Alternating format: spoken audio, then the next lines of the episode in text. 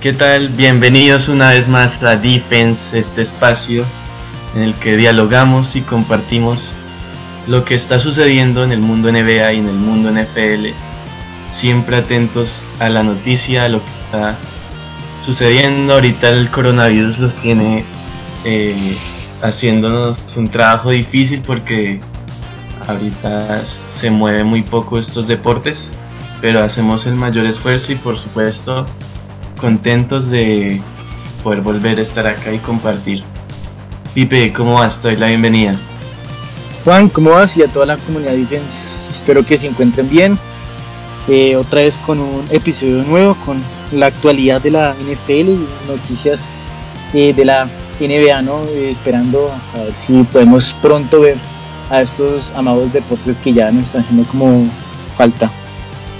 Sí, sí, pero afortunadamente es hay noticias, eh, la NFL hace unas semanas nos daba mucho de qué hablar con los nuevos talentos, con los jóvenes talentos que venían a hacer su nombre en la liga.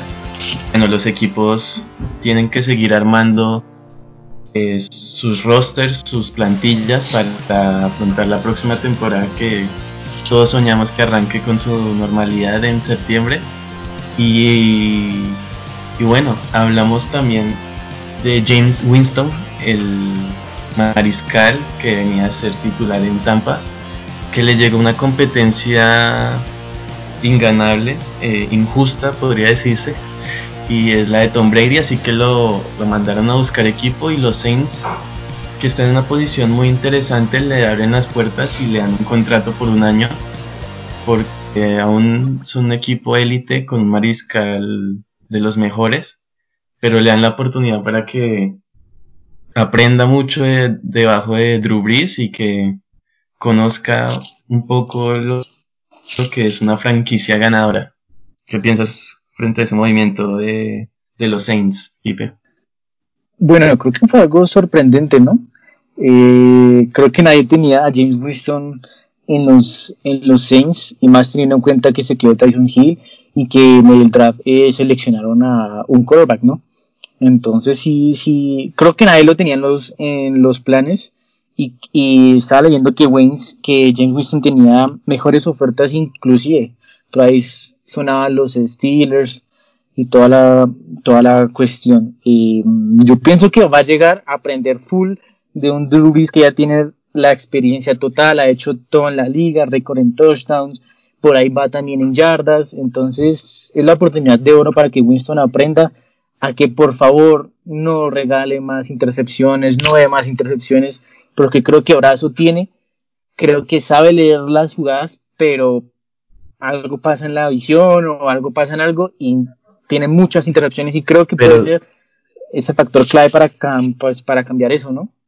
¿Y será que tiene el futuro en los Saints? ¿O será un año de aprendizaje y buscará un equipo donde eh, podrá exponer su talento y lo aprendido?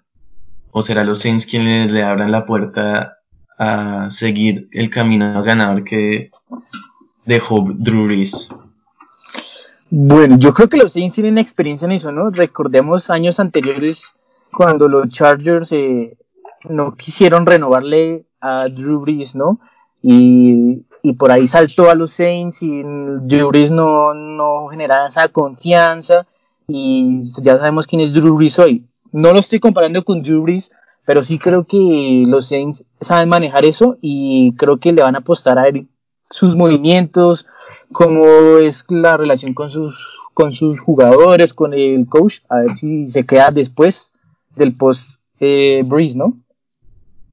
Sí, es una situación interesante y yo creo que Winston apostó más al aprendizaje porque si bien mencionaste tenía otras ofertas que posiblemente podía ser más fácil la competencia por el primer puesto pero ha tomado una decisión de como de, de agachar la cabeza y de, de decir sí vengo aquí a aprender de los mejores y por qué no luchar un puesto con Tyson Hill, que también tiene el respaldo de Sean Payton. En los últimos días mencionó que Tyson Hill está eh, lo ve enfocado y con ganas de pelear el, el puesto que eventualmente va a dejar Breeze. Así que es muy interesante lo que, lo que se avecina para los Saints. Sí, sí, yo creo que es algo bastante interesante y bueno, lo que venimos hablando en los podcasts pasados, eh, creo que es la hora de, que James Winston pues demuestre por qué fue seleccionado tan alto en el draft, ¿no? Entonces creo que es algo pues, pues importante. Así como es importante y creo que esta semana eh, la NFL sufrió un golpe no sé qué tan bajo, pero sufrió un golpe eh, ya de toda esta pandemia, ¿no? Y es que los juegos celebrados en México y Londres, pues quedan totalmente cancelados para la temporada 2020 y se postergan pues para ya la temporada 2021, ¿no? Recordemos que son exactamente cuatro juegos, tres en Londres y uno en México. Sí, la verdad es una noticia lamentable. En especial me parece que la de México es, es terrible, o bueno, sí, terrible, por llamarlo de un modo, porque creo que la comunidad mexicana está a puertas de tener un equipo, no sé si de NFL, pero por lo menos de la XFL y empezar a construir un camino que los de que los lleva a tener bases de fútbol americano y, y más fáciles que estando tan cerca de, de Estados Unidos, ¿no? Por ahí en Londres es algo más comercial, algo donde se beneficia más que todo el aspecto económico, pero, pero sí es lamentable porque además de todo lo mencionado es algo que ayuda a que el deporte se conozca más en alrededor del mundo y que por ahí empiecen a crecer eh, ligas menores de este deporte y se pueda globalizar. Sí, yo pienso que México siempre ha sufrido tropiezos y siempre cuando creemos que ya se perfila y se encamina para que juega, para que sea un juego año tras año, siempre pasa algo, ¿no? Eh, y nada más eh, lo que dices, estoy de acuerdo. México creo que es una gran plaza para la NFL, quizás no le representan la misma en cuestión monetaria que Londres, pero pues en México se vive de, desde que empieza la temporada, ya los mexicanos están esperando que llegue ese partido en el Azteca y es un ambiente espectacular, la gente desborda para ir a comprar, bueno, México la verdad que sorprende mucho con, con su afición hacia la NFL y bueno, creo que pues este año no tendremos esa oportunidad de ver un juego en Latinoamérica. No, desafortunadamente no. Pero bueno, hay que tener precauciones y si queremos ver fútbol este año hay que tomar las mayores posibles. Y si eso implica sacrificar un año sin partidos internacionales, eh, lo firmo. Lo firmo, pero firme, seguro. Sí, sí, segurísimo. alguien que está, alguien también que está buscando una firma pronto es ya Jadevian Clowney, ¿no? el pass rusher de que su última temporada la hizo con los Seahawks, que está un poco entre algodones por alguna lesión que carga, pero que dice que ya está listo para formar parte de algún equipo y que explotar su máximo talento, pero que al día de hoy no ha tenido oportunidad de firmar un contrato con, con ninguna franquicia, entonces eso nos pone a dudar que estamos dejando de ver de Jadavion Clowney como uno de los mejores pass rushers de la liga, pero que hoy no tiene equipo. ¿Cómo te lo explicas eso? No sé, yo pienso que la mejor temporada que para mí que le he visto a, Jadavion Clowney fue la, fue la pasada con los Seahawks, ¿no? Em, fue donde más capturas tuvo, fue, fue donde tuvo más presión. Eh, pero creo que lo que él está expectante a pedir eh, no va a llegar y creo que ya se lo, ya se lo mentalizó. Y yo de, ya de Van llamo a, los Seahawks y les digo, venga, ¿dónde les firmó? Creo que es un equipo ganador, está su estructura. Recientemente Russell, Russell Wilson dijo que lo necesitaba en el equipo porque era un gran líder en la parte defensiva. Entonces, si viene, eh, quizás no sea el pass rusher élite, élite que todo, que todo el, que todo el mundo espera, pero sí está de los de los 10 mejores en la liga sin lugar a duda. Entonces, sí, yo he Cloney me voy ya para los Seahawks otra vez. Claro, tiene que mostrar un poco de interés porque Pete Carroll también es un entrenador que hace mucho énfasis en la defensa. Eh, su primer pick en el draft fue un linebacker inclusive. Así que es cuestión de que se pongan de acuerdo y lleven a cabo este, este contrato y ambas partes contentas porque Javion Clonley creo que es, hizo un gran papel en Seattle y seguramente los Seahawks estarán felices de tenerlo una temporada más. Así que esperemos, esperemos por lo que decían porque el, el dinero mueve, ¿no? Y por ahí parece un equipo que le vaya a ofrecer mineral y, y a ver, veremos. Sí, yo, yo igual, yo, yo creo que los Seahawks no llegaron más lejos esta temporada fue porque desafortunadamente se le lesionaron pues sus dos corredores clave y este equipo eh, le gusta mucho ganar yardas por tierra, ¿no? Con Chris Carson y con y con Rashad Penny. ¿Y traerías pues, a Marshawn de vuelta? Se habló en la semana de Lynch, quería volver a Seattle. No sé, es que Martian, Martian ya no te da lo mismo que te da ya años anteriores, pero sí de pronto Marshall te da algo más físico que lo. Unas yardas, unas tres yardas que se necesitan en un tercera y dos.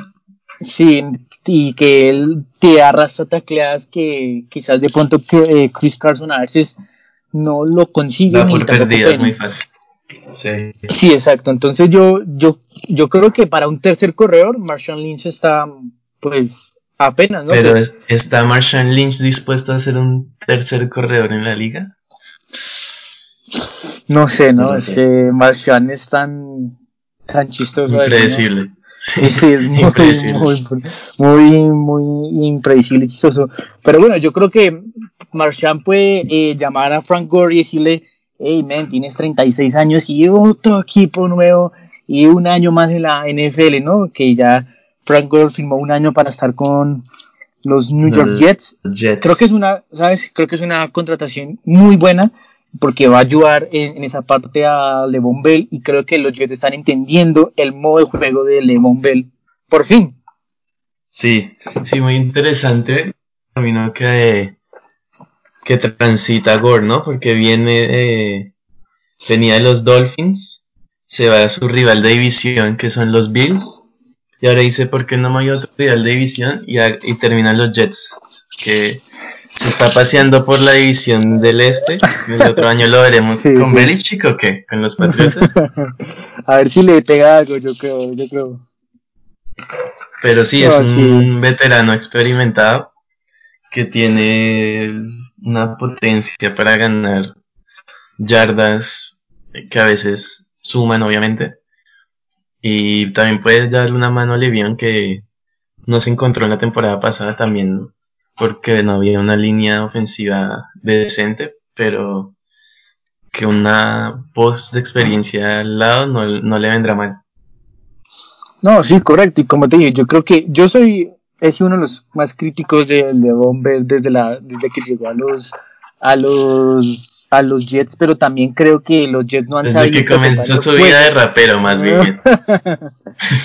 es que León, bueno, ya, ah, Leona ha hecho cositas ahí, ¿no? Que han generado malestar, pero sin lugar a dudas, pues eh, hace tres años hablamos de que el mejor corredor que tenía, ahorita, en ese entonces la liga, entonces, no sé, está no a entender.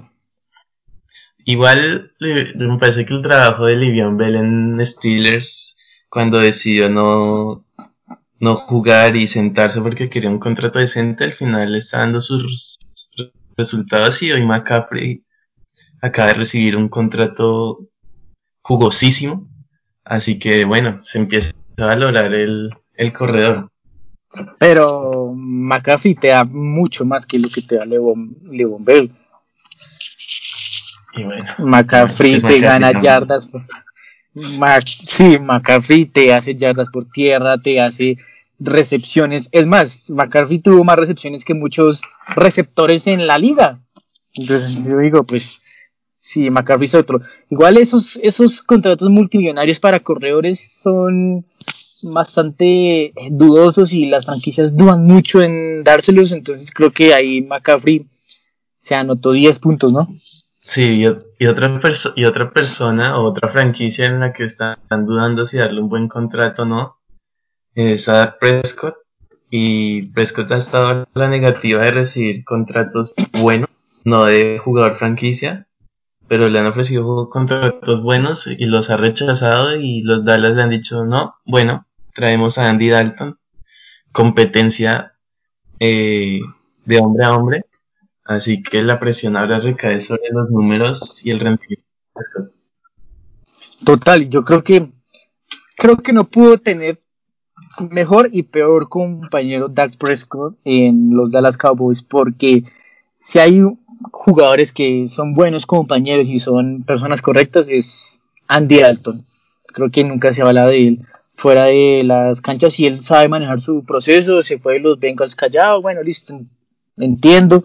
Y llega a unos Dallas Cowboys que si Dak no se coge las pilas, que tiene todas las armas necesarias para llegar, en mi opinión, a pelear un Super Bowl, pues creo que tiene que buscar otro equipo o muy seguramente perderá la posición con Andy Alton. Aparte, Dak, ¿cómo vas a querer ganar lo mismo que Russell Wilson? ¿Sigue o mal? No has ganado nada todavía. No, has ganado nada. Creo que no ha ganado ni siquiera un partido de postemporada, así que. Sí, tiene, tiene que ser más humilde en eso. O sea, no puedes ganar lo mismo que Russell Wilson ahorita, ¿no? Que, que es uno de los mejores de los, de los, de los, de los mejores pagos ahorita. Entonces, nada, más humilde Dak. Claro. Así que que se espere, que se espere porque ese contrato no cae así de la noche a la mañana, hay que ganárselo. Y tiene un equipazo, tiene un equipazo hoy por hoy Dallas, que obviamente necesita ser guiado por un, el entrenador, ahorita tiene uno nuevo que es McCarthy, pero tiene una ofensiva, no sé si, bueno, debajo de los Saints están, pero están top 3 me parece en, en, lo que representa en armas de ofensiva, están top 3 sacando el mariscal, obviamente. Sí, está en el top 3 de los mejores ahorita equipos que tienen pues esa, esa, esa ofensiva clara y así como están los Dallas, creo que también llega la presión y ya lo venimos hablando eh, para los Cleveland Browns, ¿sabes? Eh, recientemente escuché a un comentarista de la NFL decir que no hay quarterback ahorita que tenga más presión que Baker Mayfield, ¿sabes? Eh, sí. Y creo que es verdad, ¿no? Odell recientemente dijo que. Y Odell, le puso. Odell le dijo. La puso alta. McCaffrey, McCaffrey no, Mayfield. Mm. Estoy estoy ganoso, quiero mucho, quiero mucho. Quiero harto. Sí. Sí, creo que tiene velocidad, tiene todo. Vamos a ver, ¿no? O sea, qué presión la de Baker Mayfield, Dios mío, qué presión. Pero es que nada más, Baker hace tres años era pick número uno. Número uno, sí. Sí, es, sí, la presión es en Mayfield es grandísima, le mejoraron la, línea ofensiva. Eh, Beckham está está contento, pues no sé si contento, pero ya salió a decir que quiere dar lo mejor de sí en su siguiente temporada, así que va a poner todas las ganas. Landry también tiene mucho nivel, tiene un buen, tienen buenos corredores, así que no hay margen de error para Mayfield. Ninguno solo, creo que es la temporada ya, ya de los de los Browns. Si no quedan aquí, pues creo que pueden ir vendiendo esa franquicia de pronto, como México, ¿no? México de, pronto sí. te puede dar buenas cosas. Por lo menos le meten más, más garra. Los mexicanos. Sí, correcto. Los mexicanos. Y llenan seguro, así que en 0-17 todas las temporadas llenan los estadios seguro. Sí, seguro. Pero bueno, eh, por ahora eso es lo que más suena, ¿no? En la NFL. Eh, también le vamos a seguiremos pendientes de todas estas movidas. Cam Newton sigue sin equipo, así que estaremos Yo creo que Cam va, a esperar a ver si en, la, si en el precision hay una lesión. Ahora, Cam, entiende, papá, entiende, papá, que llenes de una lesión. Acepta el puesto de backup. No te van a dar uno fijo titular. No hay equipo que te lo dé ahorita. Ah, no sé si Newton está para, para esos consejos de ser suplente en la vida.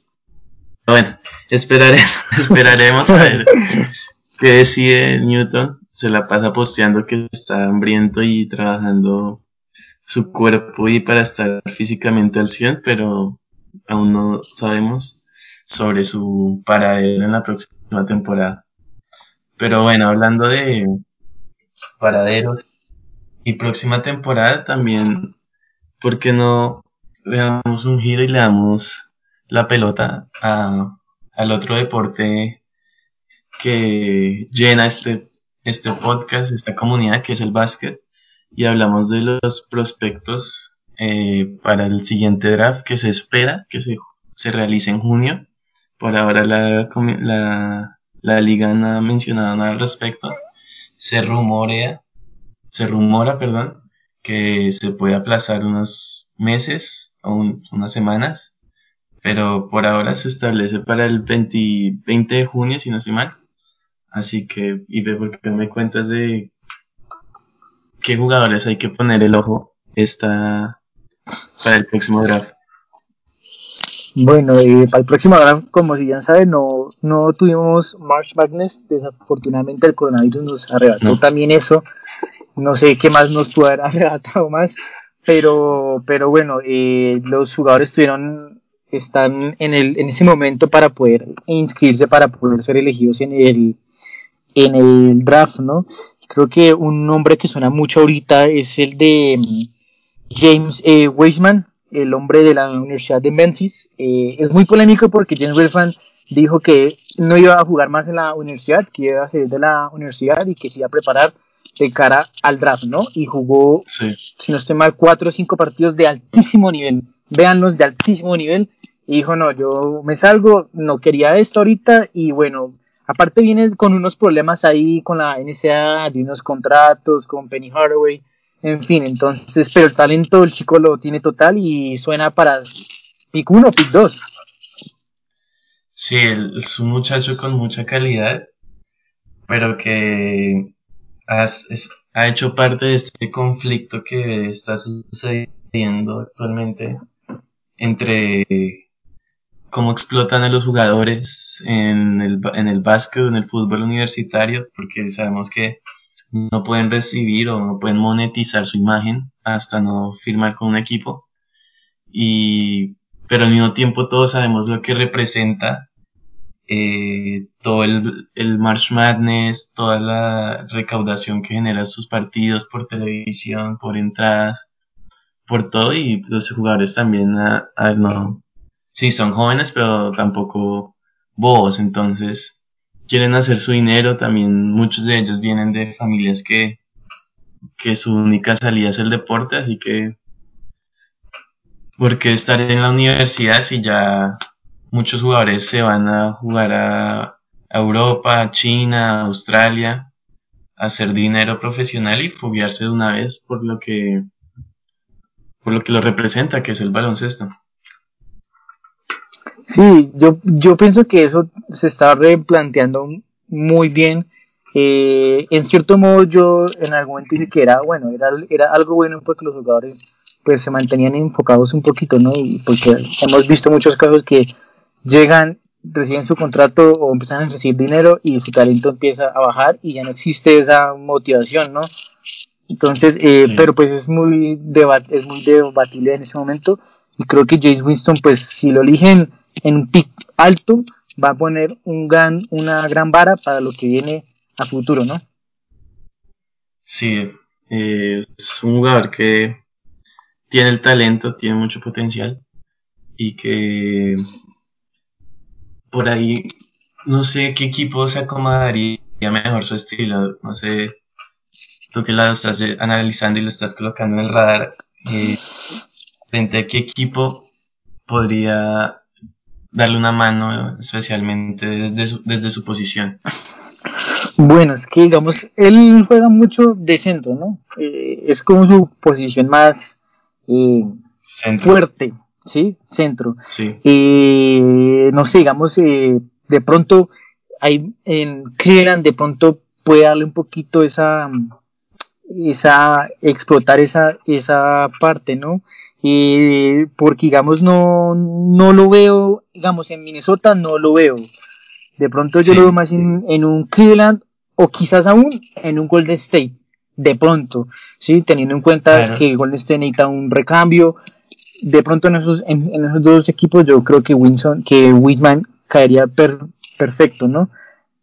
Sí, Golden State que es una posición muy interesante porque tuvo los peores récords, pero la próxima temporada vuelve con Curry, Thompson y Draymond, que fueron los que le dieron los primeros los primeros dos campeonatos, así que Sí, pues nada más Draymond Green dijo la semana pasada que ¿cuáles Bulls ni que nada? Los Golden State de Curry, Clay Thompson. Ay, Draymond, por favor. Sí, no, tampoco que que se baje esa nube porque a todo se le da lo que corresponde y, no hay punto de comparación en lo absoluto. No, en absoluto, ¿no? Bueno, yo, yo te lo veníamos hablando antes de comenzar el programa. Yo traigo el talento internacional, que es el que viene dando de calar en la liga. Me encantan los jugadores que le aportan algo distinto desde sus culturas. Y en la temporada pasada lo veíamos con Luka Doncic, como se ha llevado eh, mucho las pasiones de los mismos norteamericanos desde, desde su básquet que es 100% FIBA, ¿no? Entonces, hay aquí uno que es para mí, en mi opinión es top 5, pero creo que va a estar entre los primeros 10, puede bajar un poco, que es el israelita Denny Advilla. Este viene jugando en, en el Maccabi, que es obviamente un equipo de Israel, que juega ah, de Israel, pero también compite en la Euroliga, así que es ahí donde se juega con los mejores de Europa. Es, puede ser tanto número 3 como número 4 alero o, o a la pivot o power forward, como se le conoce también me molesta mucho que tiene 10 años nomás. Es increíble el talento que tiene hasta temprana y uno aquí haciendo un podcast. Pero es increíble el talento, muchos lo comparan al mismo Luka Doncic por su talento. Eh, tienen estilos de juego similares, pero yo le daría el plus a Advinja, que es un poco más atlético. Obviamente puede jugar de 3 y de 4. Doncic juega de 2 o 3. Te puede marcar esas posiciones.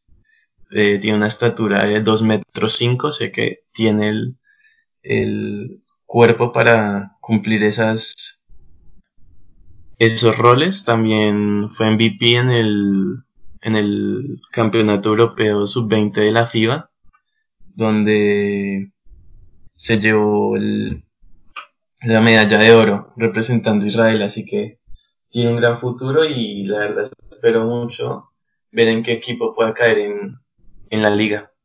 ¿En dónde lo ves? ¿En, qué equipo lo ves? Yo le haría, me gustaría verlo con Trey Young en Atlanta.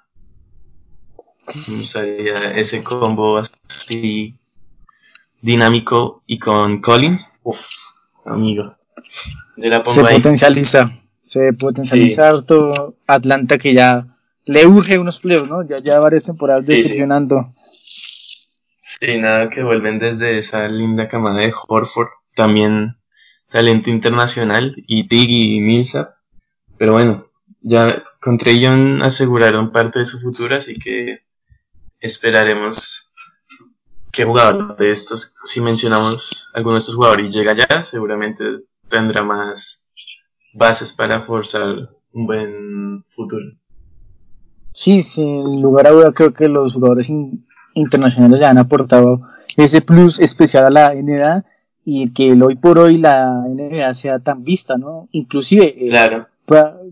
la NBA es más eh, vista a nivel internacional que la misma NFL, pues gracias a eso, ¿no? A esa, esa, esa camada de jugadores FIBA que han salido y que han llegado, ¿no? Y que sin lugar a dudas dan ese toque especial que en los que en los mundiales y en los olímpicos no es lo mismo, pues claro, no puede ser lo mismo porque tú jugar al lado de LeBron o cuando jugaste al lado de Kobe, cuando jugaste al lado de Dwayne Wade, pues no te puedes comparar, ¿no? Pero que sí en un plus, sí en un plus. Si no pregunto igual igual ya hay destellos de equipos interesantes en, en olímpicos y en mundiales, ¿no? Australia está ahí siempre, Canadá, Francia, España, no es que salgan y les, les barren la cola, no, ya, ya hacen partidos y separan, de, ya le separan un poco de, de hombre a hombre, obviamente con sus limitaciones, pero ahí están.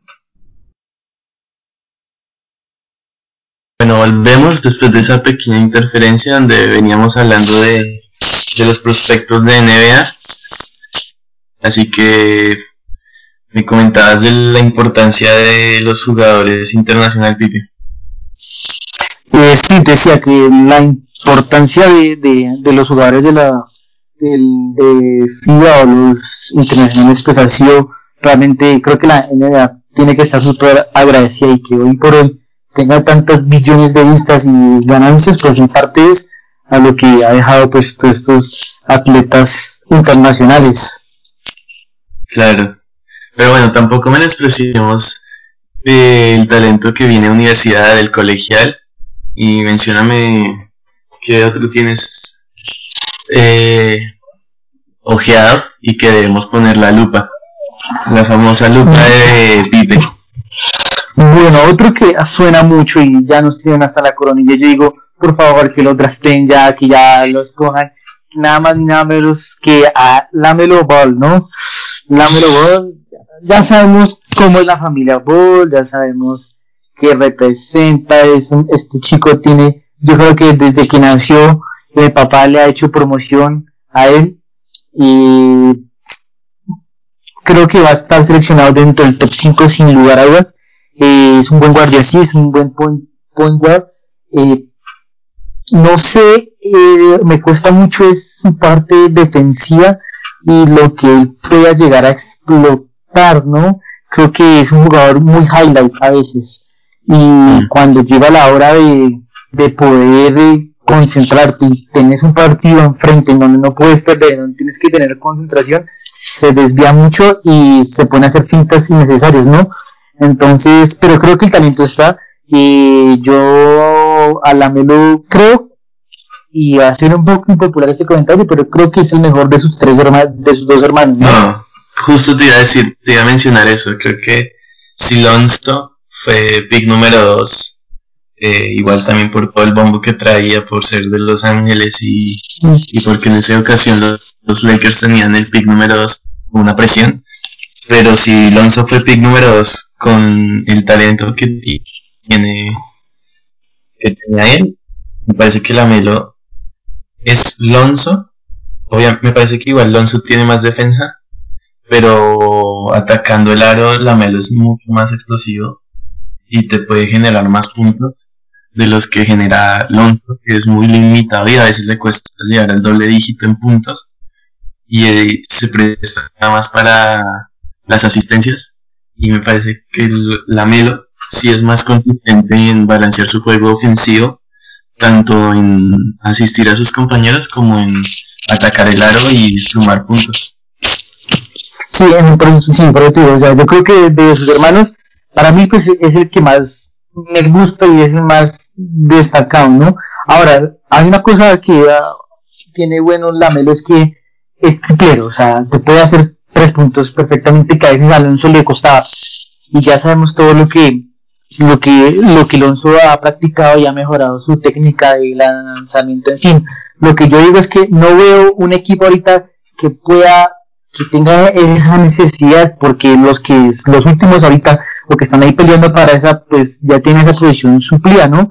Eh, por lo menos como, como ese point guard, eh, no sé dónde lo podemos ubicar, ubicar bien, porque Minnesota acabó de hacer unos canjes increíbles para poder traer a DeAngelo Russell, y Golden State pues está otra vez ya vuelve Stephen Curry, Stephen Curry, entonces eh, Atlanta Trey Young te puede jugar en esa posición perfectamente y, y entonces no sé, no sé en dónde lo podemos ubicar, pero por la presión que él, que él, en Cleveland, no sé, es que en Cleveland está este chico que fue drafteado hace dos años, se me olvidó el nombre. Sexton.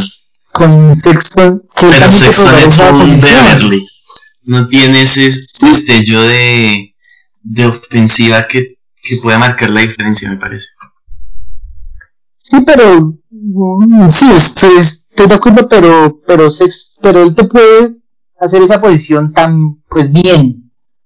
Mm, puede ser, entonces eh, si hay un campo para él, muy seguramente puede ser en Cleveland, ¿no? O puede ser de pronto en unos Phoenix Suns. Lo que pasa es que los Suns todavía están no creo que la Melo vaya a llegar hasta una octava posición, séptima posición en el draft. Puede que sí, puede que caiga. Uy, acabas, de, acabas de insultar a la familia Val. Acabas de insultar a la familia no. Dios mío. No, ¿Qué acabas de hacer? Esa familia. No, esa familia no, porque me parece que los chicos tengan la culpa, pero el padre. Lo que les genera todo a través de esa enorme boca que tiene. Es terrible. Pero bueno, esperemos a ver. Como te dije, por supuesto, top 5, más que todo por la presión del papá y, y de callarlo. Pero yo creo que la Melo puede, o sea, con su talento no representaba por lo menos ni un pick 1, ni pick 2, ni mucho menos pick 3. Yo lo veo en un pick 8, 9, hasta 10. Esperemos a ver. Bien, sí, la Melo tiene mucho talento y ojalá sepa explotarlo, que el equipo que lo seleccione también lo sepa y que sepan cerrarle la boca al padre. Vamos con. Te trae, habla de talento internacional. Entonces, esta vez me, me voy para Argentina porque hay un chico muy interesante y estoy hablando de Leandro Bolmaro. Él, también tiene raíz italiana es un chico que está jugando actualmente en, el Barcelona, de obviamente de España. Ha tenido participación con el equipo argentino en sus 20 muy interesantes y se le ha visto destellos de, de talento. No voy a, iba a decir grandeza, pero no le voy a poner en un lugar que no ni siquiera ha estado cerca, pero tiene cositas de ese Ginobili argentino, el mismo La Provincia, tiene pases, tiene el pase sudamericano, tiene el mismo Prigioni o Gravis Vázquez de Venezuela.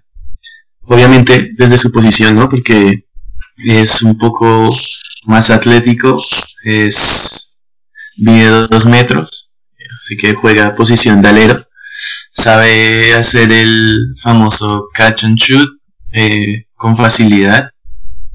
Eh, se mueve muy bien por el campo eh, atravesando cortinas y buscando el tiro más propicio para el equipo. Obviamente tiene debilidades aún. le falta el, el nivel atlético que tiene un afroamericano promedio en la NBA, pero que con su inteligencia y su gran eh, movimiento con y sin pelota lo puede suplir.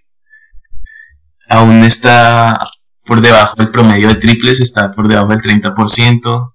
Es un poco inconsistente desde la línea de libres, pero son cosas que con trabajo y esfuerzo los puede sacar adelante, así que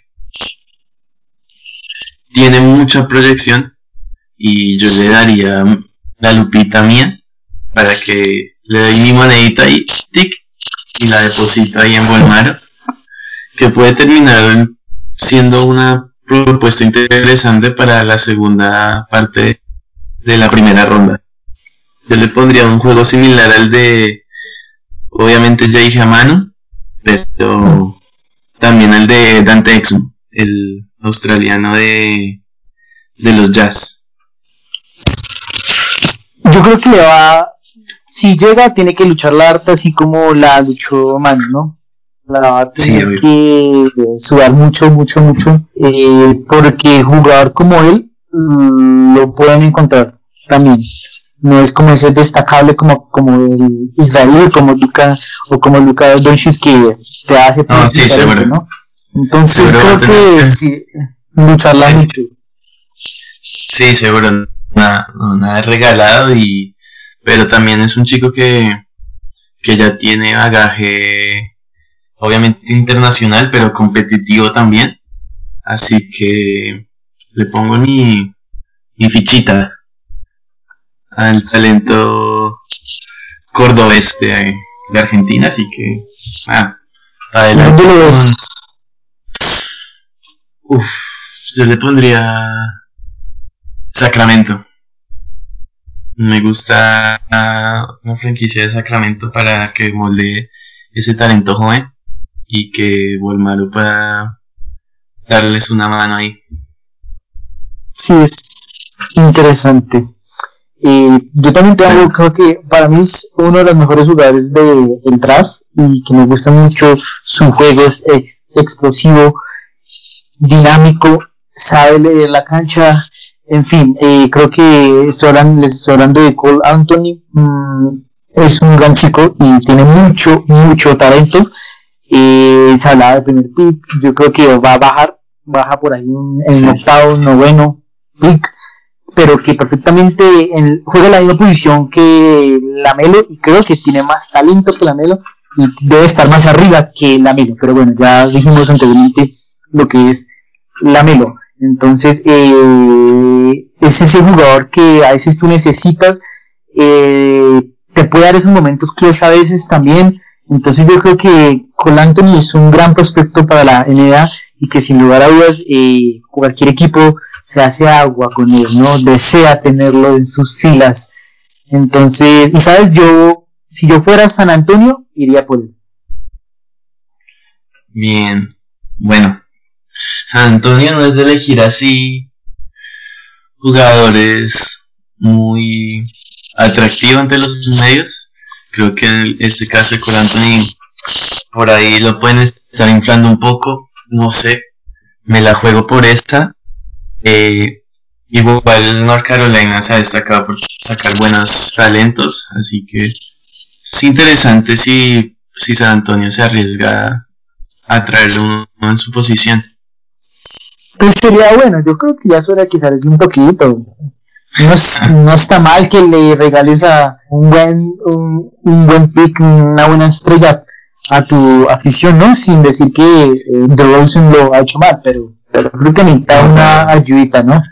Y DeRozan creo que no, quiere estar un minuto más en San Antonio, así que... DeRozan no quiere estar un minuto más en ningún lado, ¿sabes? Está medio... que caga con DeRozan, pero bueno. Yo, yo te menciono mi último talento para estar atento y obviamente sigo mi línea internacional y esta vez llevo mi avioncito para Francia y te hablo de Theo Male, Maledon, de un francés muy interesante, es un base, es un point guard de mucho talento, pues prospecto número 15 en el ranking de ESPN de los 100 mejores para la siguiente temporada. Eh, ya ha jugado en la Euroliga con un equipo en Lyon que se llama el Asbel, que el presidente es Tony Parker. Así que ya hay una relación, claro, ya hay una relación de, de obviamente de amistad y de estudiante, de alumno profesor porque seguro Tony Parker le da mucha guía para lo que se le aproxima a Maledán. Tiene apenas 18 años y ya tiene un bagaje competitivo increíble, caso muy similar al que vivía Luka Doncic el año pasado. Así que yo le voy a poner aquí mi monedita y que es muy interesante un point guard, obviamente también teníamos el caso de Frank Naraquita en, en las temporadas pasadas en los Knicks, no le ha ido muy bien. Pero este es un. Este es más agresivo, es más anotador, obviamente también tiene la visión de juego de un base. Pero que va a ser bastantes. Obviamente, si sabe adaptarse al juego y, y al formato NBA, podrá hacer grandes cosas en, en el equipo que le dé la oportunidad. Sí, yo creo que los fans son bien apetecidos para las franquicias de la NBA, ¿no? Desde que salió un tal Tony Parker, que lo acabé de mencionar, o que ahorita de Ruido, pues creo que todo el mundo la apuesta a esos franquicias, esas cosas que ven la cancha de una manera distinta, ¿no? sí, yo, ¿Cómo? Esperar a ver en qué condición llega, ¿no? Sí, no, yo la verdad me gustaría que que se animaran los Bulls a darle a darle una oportunidad a este francés y que potencialice ese juego con Lavin y Mark Kennan. Pues a ver si Lavin se motiva con algo, porque solo es Don y nada más. Ah, ah, irrespetuoso. Tiene buen triple también. Bien, la verdad, eso ha sido todo por hoy. Defense eh, sigue estando activo en redes, pendiente de, comentarios y asimismo de las novedades que estén sucediendo en NFL, en NBA. Estamos muy pendientes de lo que digan los comisionados frente al posible regreso de las de los deportes y de las ligas. Así que seguiremos y cualquier cosa informando sobre qué decisión puedan llegar a tomarse eh, ¿Algún partido? ¿Es recomendar antes de cerrar? Partidos, pues casualmente estaba yo mirando y decía qué partidos podemos recomendar a la gente, ya que le hemos recomendado todo, no, pero no, fíjense, dos series de los Cleveland Cavaliers contra Golden State, la última, la del 2016, buen básquet, impresionante y a su majestad LeBron James. Sí, LeBron en su mayor expresión, ¿no? Dominante de, la cancha, impresionante. Entonces, sí, el equipo es de LeBron James. Equipo, qué señor, qué señor. Sí. Bueno, yo les voy a recomendar también un partido de baloncesto pero un poco más eh, diferente. Y es el partido que se jugó en el 96 de los Looney Tunes contra los monstruos. Partidazo en el que Michael Jordan lo gana sobre la voz. Lo pueden encontrar en Netflix, se llama Space Jam. Buenísimo.